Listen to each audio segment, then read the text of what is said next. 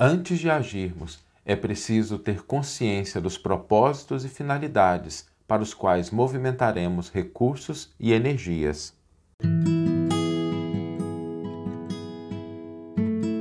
Você está ouvindo o podcast O Evangelho por Emmanuel, um podcast dedicado à interpretação e ao estudo da Boa Nova de Jesus através da contribuição do benfeitor Emmanuel. Hoje nós vamos refletir sobre uma passagem de Atos dos Apóstolos que é muito interessante, em que o centurião Cornélio chama Pedro. E Pedro, quando chega na presença do centurião, ele vai até onde o centurião está, ele pergunta, né, por que razão me chamastes?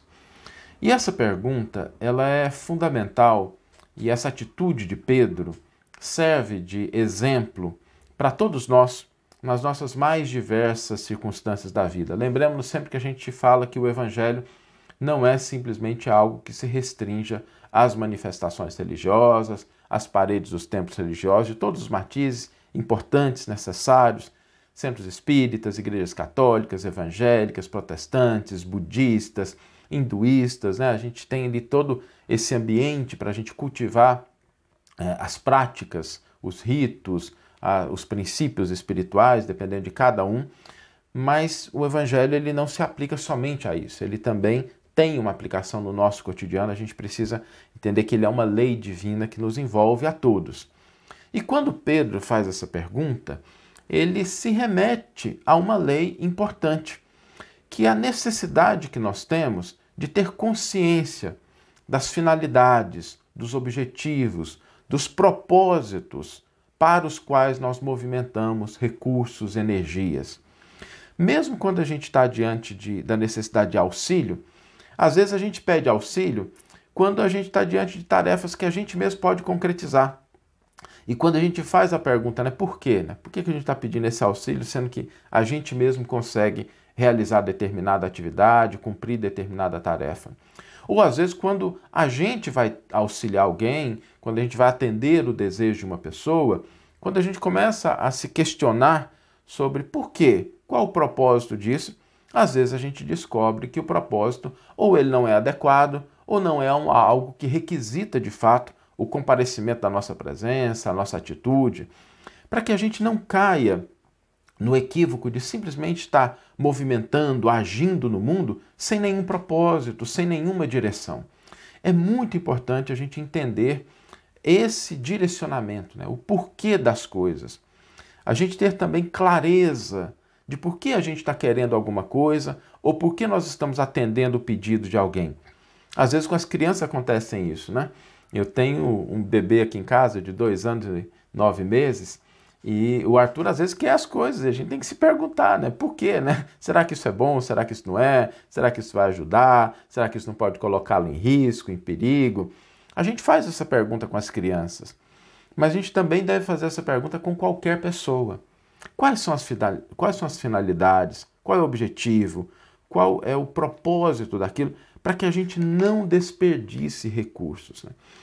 Essa, essa lei, ela se aplica a, a coisas diversas na nossa vida, até em coisas simples, né? Não é simplesmente quando a gente fala de grandes coisas no campo da religião, da espiritualidade, às vezes coisas cotidianas, né? Eu vou, no, não sei se acontece com vocês às vezes, né?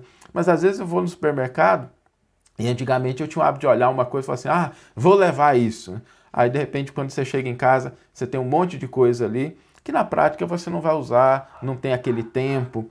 E a gente passa a começar a se perguntar, né? Coisas cotidianas. Estou trazendo aqui um exemplo muito simples, muito singelo, para a gente perceber que realmente é fundamental, mesmo em coisas pequenas, médias ou grandes, a gente fazer esse exercício de se questionar qual o objetivo, qual a finalidade daquilo que a gente está querendo.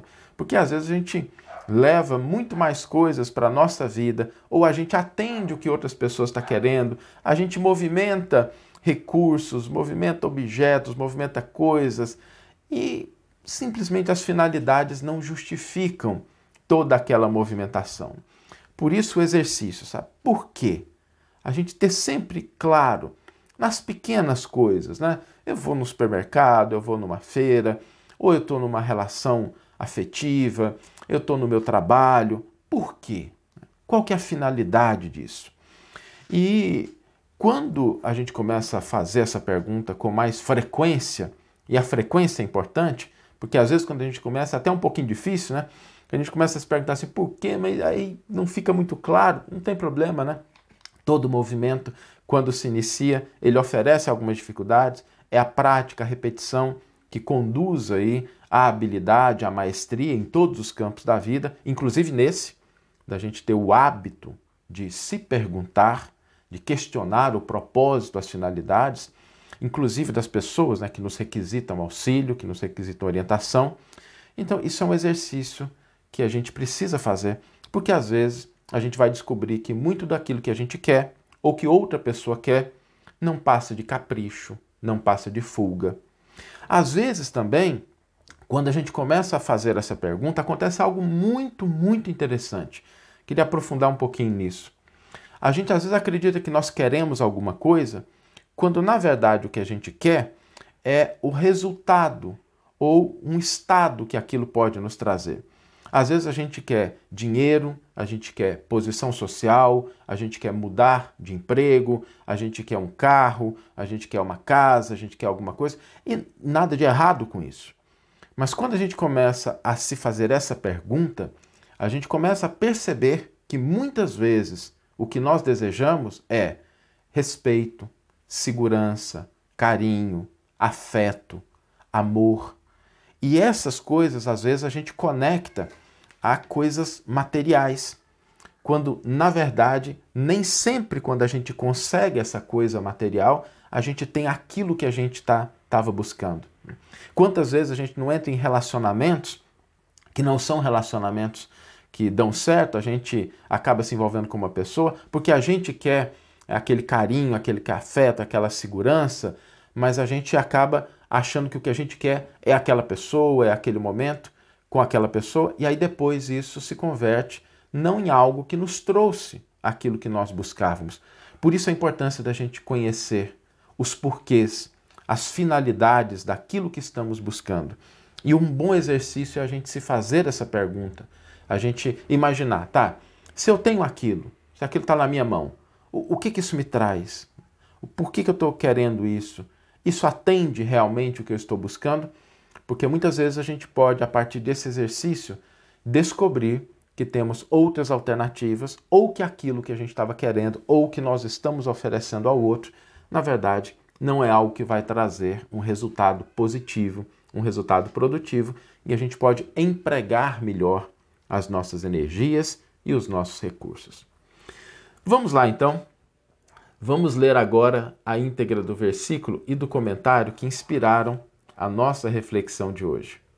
O versículo está em Atos dos Apóstolos, capítulo 10, versículo 29, e traz a, essa passagem de Pedro com o centurião Cornélio.